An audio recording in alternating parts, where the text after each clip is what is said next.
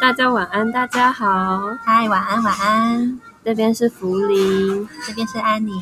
对，这现在是我们喜闻乐见的第一集，耶，终于开播了，啪叽啪叽啪叽。耶，那基本上呢，就是这就只是一个闲聊嗯，的节目，悠悠哉哉闲聊一些有趣的事情，没错。而且我们安排在星期三晚上，感觉是无法承担什么太巨大的资讯量或什么之类的。真的也不能太过严肃。唉，星期三，好吧，没有星期三总是有点好事的，就是来听一些无用的知识。然后嗯，有时候就会感到，哎呀，就是怎么这么没用啊，然后就觉得心情蛮好的。嗯有时候就是需要这样的知识来让我们的心情得到一些抒发吗？抒发吧，嗯嗯嗯。觉得哎呀，怎么这么没用？我的工作还算是有点用的。差哎不多呀，这真种的感觉太惊人的心情了。 哎呀，哎呀，好了好了，那这周这第一周的主题是安妮提议的，那我们请安妮公布本周的主题。本周的主题就是星星，没错，是星星的故事哦，啪叽啪叽啪叽。耶，耶耶！那怎么会就是呃想说要讲关于星星的东西？你是看到什么东西吗？嗯，其实是这样的，就是我之前啊听别的节目的时候，就是听到了一个让人觉得很震惊的消息，震惊啊！就是呢，这个节目 上面说，嗯，我们现在看到的这个星空呢，在未来很短的时间之内，就会变得不再是我们认识的星空了。这个口气非常的耸 动，真的， 哦我好像变成保洁之类的感角觉色， 感觉突然变得哦，让能成为那么有名的谈话性节目也是不错了，真的。开心开 心。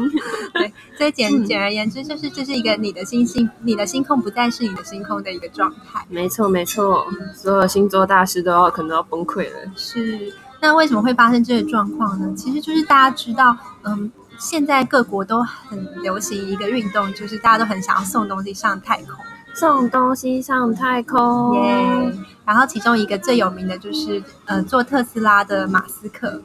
就是马斯克他就是有一个太空梦吧，他就很想送很多东西上太空。嗯，然后嗯最近呢，他就是觉得说，哎，就是全世界怎么会有地方收不到无线网络？怎么会？是不是？当你在怎么听起 来好像有点那种何不食肉糜的感觉？就虽然下题，但这一切都是有关联的。这一 点 OK，OK，OK 让我回到了，就是当你在非洲的大沙漠里的时候啊，你怎么会没有办法上网？怎么会？在合欢山上的时候，怎么会只有远传收得到，中华却收不到？怎么会？哦，这个这个倒是还蛮…… 这好像不太对。好总而言之呢，就是马斯克就是想说，哎、他觉得说现在大家的无线网络实在是有地方收不到，他觉得这件事实在是不太对，所以他就想说，那我干脆送一堆卫星上太空，啊，这些卫星呢就可以帮我们在世界的任何角落，你都可以安心的、畅快的、迅速的在沙漠里也可以连上官网去，可能购买特 购买特斯拉之类的，我不是很确定。你说在撒哈拉沙漠，就是在就是在里面散步的途中，突然就灵机一动，想要买特斯拉，就你就不会错过这个机会，这样应该是吧？可能他们的行销档期就不会有任何的闪失。 哦，是 这样，这到个底原来身在何方 呢？吗？天啊，对，总而言之呢，就是这、是他们想要送一堆低轨道的卫星上太空，哦，就是、形成一个致密的，就是卫星网。然后例如说现在在太空里面的卫星可能就是一两千颗这个数字，嗯然后但是呢，就是马斯克就觉得说，哎，我要做一个卫星超多卫星连在一起的一个网络，然后遍布这个整我个是地干球。大事嗯的人啊呐、对，太厉害了！然后整个地球南北极也都要可以上网才行啊，虽然我不知道谁会在那边上网啊，对，嗯但总而言之呢，他就觉得要做完这件事情，就要送一堆卫星上太空，而且他要送上去的卫星是比较低轨道的，就是嗯因为送卫星到比较高的地方，可能成本会需要比较贵吧。那如果是送一群卫星到比较呃离地离离地面高度比较近的地方，那他花的成本就会比较少，他就可以送很多很多颗上去。还是是因为这样的话，它的呃。算是无线网络，它可能传送那个讯号的品质会比较好，对，因为这嗯毕竟轨道高就比较远了。对对，应该这也、应该也是综合的考量之一。那整体来说，它就是送，好像最终预计会送大概一万两千多颗的低轨道的卫星上去。那这些卫星呢，在半夜晚上的时候，它其实是会反光的，所以会变成说，哎、晚上的时候你看美丽的星空的时候，就会发现一些亮亮的点啊，这些点呢，可能就并不是任何星星，它就只是一颗卫星。就不是传统意义上认为的那种星星这样子。嗯所以就会形成，哎，很多天文观测者他们就会开始担心说，那这么多卫星上去，那我们还要观测什么呢？就是会影响我们观测啊，有的没的嗯之类的。对，确实也是。所以呢，这就是今天要分享的一个啊，有点很多天文观测者非常的担心这件事情会成真，所以他们也在跟马斯克讲说，哎，你不能这样子一直送卫星上去等等的。但是，对，这是目前正在发生的事情，跟大家分享。嗯，这在意义上面应该有很多时候，嗯，怎么讲呢？传统坚持没有办法阻挡进步的趋势，嗯，对，而且它需要就是世界各地在每一个角落都可以收到无线网络，会不会跟它自驾车自动驾驶有关？嗯，我想这应该是也会有很密切的关系。嗯，哦，不知道未来会怎么样。不过感觉如果就是自驾车是一种趋势或潮流的话，应该也难以避免，就是天就是星空变成那个样子。嗯，它可能还有很多其他有的没有的应用想要推展吧，我想。嗯嗯但是随着他在做的时候啊，其实很多其他公司也开始跟进，像是现在亚马逊的贝佐斯嗯啊，他也开始就是说，哎、我也要放一堆卫星虾上米去。虾米，然后其实放卫星或者是想让大家都收得到网络这件事，也不是他们开始的，像嗯是 Facebook 和 Google 其实都有试图要做类似的事。嗯嗯，就据说他们曾经就是有有人用过那个，嗯、嗯、热气球吧，还有无人哦机搭载那个讯号， 就是嗯这两种方式，嗯嗯就曾经用过这种方式，试图要达成大家都有网络的状态，对对，但一切都还在进行中。哦，现在只有马斯克就是把梦做到大气层以外这样子因，为哎毕竟他可能钱比较多吧， 好吧？就是我格局不够。贫穷限制了我们的想象没力。错， 对。然后关于星星的话，也就是有一些神话里面对于星星的叙述。那在圣经里面呢，上帝是在第四天创造了星星。呃，基本上那那一天好像是讨论光的事情吧，然后就有太阳、月亮啊，在这一天也造出了星星。那在波斯神话里面呢，星星就反而是先于太阳和月亮，它是从跟天空一起诞诞生的，而且它还有很具体的数量是六百四十八万颗，嗯因为他们是呃那时候就是善神跟恶神就是要打就是要打架，然后他们是征讨恶神的战士这样子，所以有六百四十万个算士兵一般的东西。哦，就有这么具体的数字，超具体，我不知道怎么数的。那在北欧神话里面啊，就是呃，是诸神啊，因为嫌就是哎呀，我每天住在无垠大宇宙里面啊，只有雾啊，他们这样白花花的，就太单调了。嗯然后就把南方的火焰果的火花，就是洒在天空上，然后就形成了所谓的星星，就是北欧神话里面星星的来由。嗯那在希腊神话中啊，就是他们也很常，就是各种东西都变成星星啦，什么情妇放上去啊，杀死的狮子放上去啊，什么之类的。那其中比较有趣，我个人蛮喜欢的，就是一个是我们的呃赫拉，就是宙斯的大老婆，她就被婴儿时期的就大力士赫什么赫拉克斯、海利克斯什么的，就是咬了乳头，然后她洒出来的奶水就变成了就是我们所谓的银河。就是星星点点这样子。那在美索不达米亚的神话里面呢、众神的支配者马尔杜克，他就是把星星按照各个就是他们神的形象在天空上摆成了三十六个星座。那在埃及的神话里面，就是众神之神拉，他把星星挂满在女儿苍穹之神努特的肚子上，这嗯，样就是因为它是一个天空，然后他就把它这样一个一个挂上去。哎，所以他的女儿是整个天空，然后他就帮他挂一点饰品的那种感觉。诶，对，它好像是为了照亮大地还是什么之类的吧，啊嗯目的不是很明显。嗯但这个还蛮有趣的，就是，嗯，众神就是这个拉、啊，就是他是、基本上也算是那种推举出来的众神之神啊。嗯对，然后呃，他其中一个女儿是努拉嘛，嗯呃，努特，努特，努特对对对对，那努特就是跟就诶。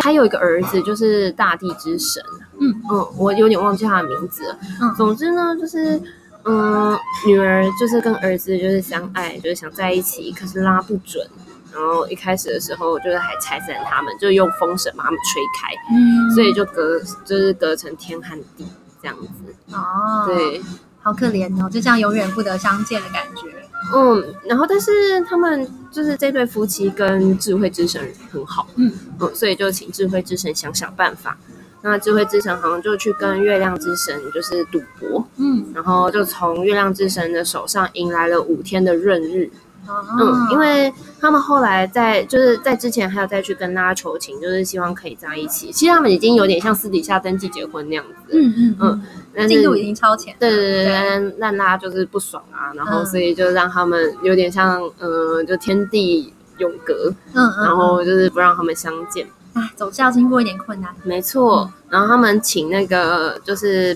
嗯、呃智慧之神去官说的时候，那个拉还说什么他们要在法定的日子里面就是都不可以相见，意思就基本上你就是每天不能相见嘛，这样你没有相见的日 子，所以才会有后来的那个智慧之神去跟月亮之神赌博，嗯然后引来了五天就是非法定日子闰日。的嗯呃，这样的一个方法，让他们可以在那五天之内就是生儿育女，哦对，啊。一年五天生的玉女也是有点赶进度啊。但是你可能就是积累了一一整年吧，就是哦是这样吗？ 就天哪是就是积蓄了非常多的能量，我才我不是很确定啊。哦，比对起那个毕竟神鬼神嘛奇航的那个是一年一次，一年一还是次哦七年还神鬼是奇航生得好像到是的很久，好几年，好我忘记了 啊，忘记这个忘记这总个。之也是长长时间才一次，然后这样还是生得出孩子的状态对嘛。啊，真的是很神秘。哇，真的是要生孩子，真的是有时候再多的阻挠，要生就是要生，真是难以理解， 了不起，真的太了不起需了要。一点缘分。嗯，然后就是这次在看就是埃及的就是神话，有看到另一个关于就是星星的传说故事。这个故事还还蛮蛮有趣的，就是有蛮多槽点的，就是、嗯 看完了之后觉得，哎呀，就是总会这样的，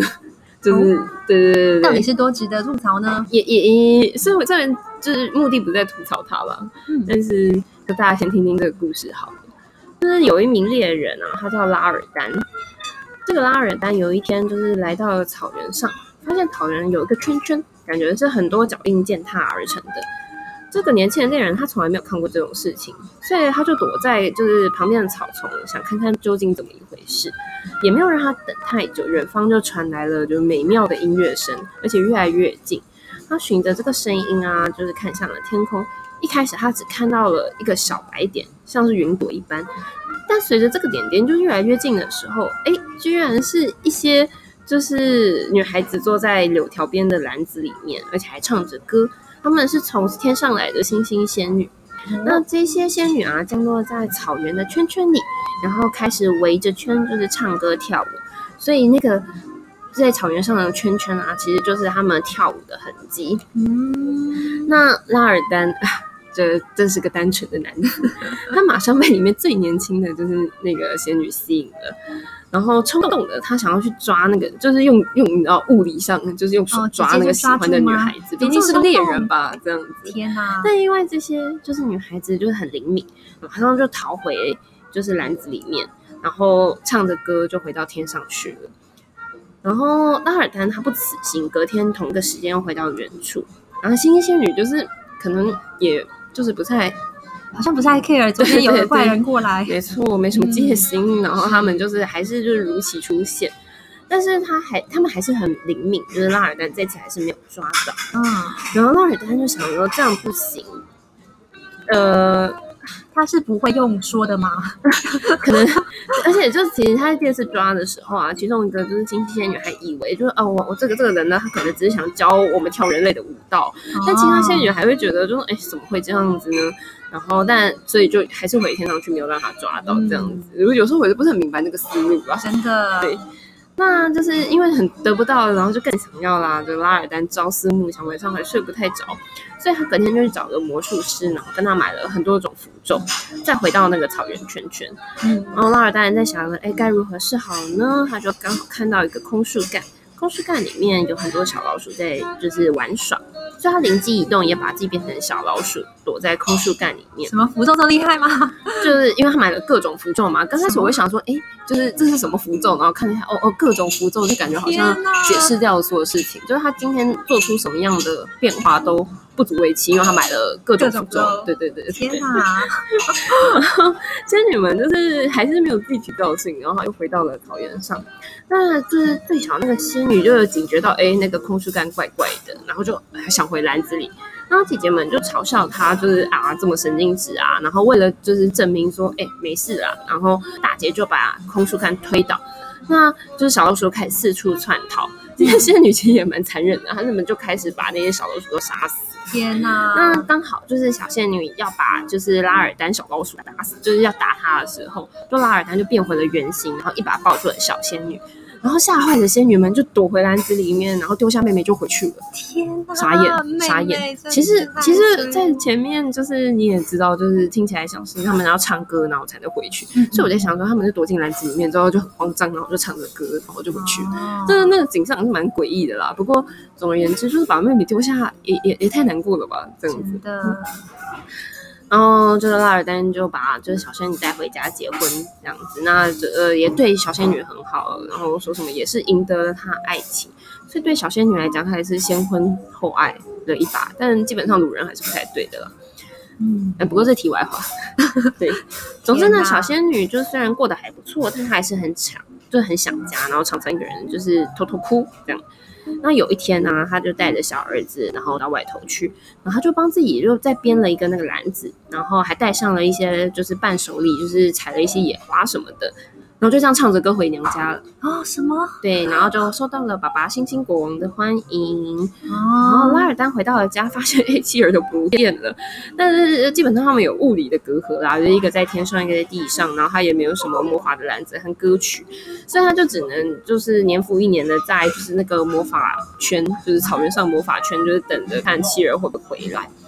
哦可是呢，小仙女在娘家过得快乐，基本上就忘了就是人间的事情。直到有一天儿子长大了，那就会想，哎、我有个爸爸嗯这样子，然后就是请求小仙女就是带她回家看父亲这样。那小仙女就同意了，就可能也想起，哎呀，我还有个丈夫啊，哎呀然哎后我呀就打算要回到人间。这时候，星星国王就对他们说：“哎，带你的就是夫婿拉尔丹一起回来吧，而且要他就是摘下每一种猎物身上的一根羽毛或毛发，然后来带来这个星星的国度里面。”嗯那出这任务天，没错没错，这天纳尔丹就一如既往的来到了就是那个草原魔法圈，这次他终于等到了妻儿，就高兴的涕泗纵横，嗯，嗯然后声泪俱下之类的。嗯但感觉就是这整个里面就只有他一个人这么激动。真那的为了可以跟妻儿一起回到就是星星的国度，他就昼夜不休的采集着所有的野兽和鸟类的羽毛，最后带这样这些东西乘上篮子，然后也一起抵达了星星国度。这么顺 利，就是嗯，对，嗯我有点有点不太清楚，就是那个，如果能带去，为什么不一早就带去呢？如果一早不带去，为什么现在要带去呢？所以我在想，就是小仙女究竟就是你有没有想到，就是跟这人在一起，呀就是感觉不是很，就是好像也没有很抗拒，但也好像不是很在意，而且连儿子都生了之后才回娘家，啊那为什么不一开始就回娘家呢？好吧，不太知道啊，奇妙哦，真是古老的智慧。不懂呢。然后星星国王啊，就是呃，就回到星，就是因为是毕竟星星国王叫他们就是带的，就有星星国王有你嘛。嗯，那他其就是星星国王准许他们每个人选一种羽毛或兽毛，因为你拿拿你拿哪一种，你就会变成那种生物。就是你拿到狮子的，你就会变成狮子；拿到鸟的，你就变成鸟。那拉尔丹和他的妻儿啊，都选择了白鹰的羽羽毛，嗯所以就变成了白鹰，就是从星星的国度上飞了下来，飞到草原上，一直生活在一起。结束，哦，对这么迅速就来到了一个看似美满大结局的地方，对啊。可是仔细一想啊，你看那个小仙女本来是星星国度的仙女、欸，嗯是个公主，她现在只能身为就是一只老鹰，真的。一起生活在一起，感觉老鹰的寿命也不是很长。但是小仙女在这个故事里面一直都是一个很衰的角色，就一对啊开始她明明就是第一个发现那个空树干有问题的人，然后姐姐们不被觉姐姐得们背弃了，对，然后最后姐姐们就是抛下她自己回去，被怪人骚扰。真的。然后后来就是她爸叫她带这个男的回来，然后她又带了。带回去之后呢，就小仙女就变成要离开她自己的家，变成老鹰。对啊，而且会有一种嗯是被降神格的感觉，对呀、真的太诡异了。完全不明白、欸。嗯，真的是一个吐槽点非常多的一个故事。对啊，而且我原本以为就是这样的故事里面可能更有什么异，就是你知道异国风情之类的。有啦，就是有有反映一些，就是可能埃及的生态啦，就是老鹰啊，然后狮子啊，然后草原啊之类的。嗯应该是有一些象征的意义在里面啦。对啊只是说目前看起来好像有那么一点让人难以比较难去套用，或者就是有什么更深的意思呢？就是留待大家来发掘啦。有可能，但也可能只是就是以前埃及人就是要哄小孩睡觉的时候随口诌出来的故事。这寓意就是不要乱去危险的地方，不要跟陌生人走嘛。可可能吧，嗯。或者是如果你不是被抓到的那个人，你就赶快搭上狼子逃 走，这一切都不干你的事到底， 哎呀， 天哪！嗯好，那今天关于星星的故事大概就到一个段落了。耶，开心，耶耶耶那要跟听众朋友们说个晚安啦、说个晚安。然后，如果就是有任何的感想，或者你有一些关于就是星星的小知识，或者是小趣闻，也可以跟我们分享。大家一起分享关于星星的事情吧。嗯，然后我们月末会在下面放一个就是类似信箱之类的东西，就欢迎大家寄信给我们。欢迎欢迎，耶耶，那我们下周见，拜拜，拜拜。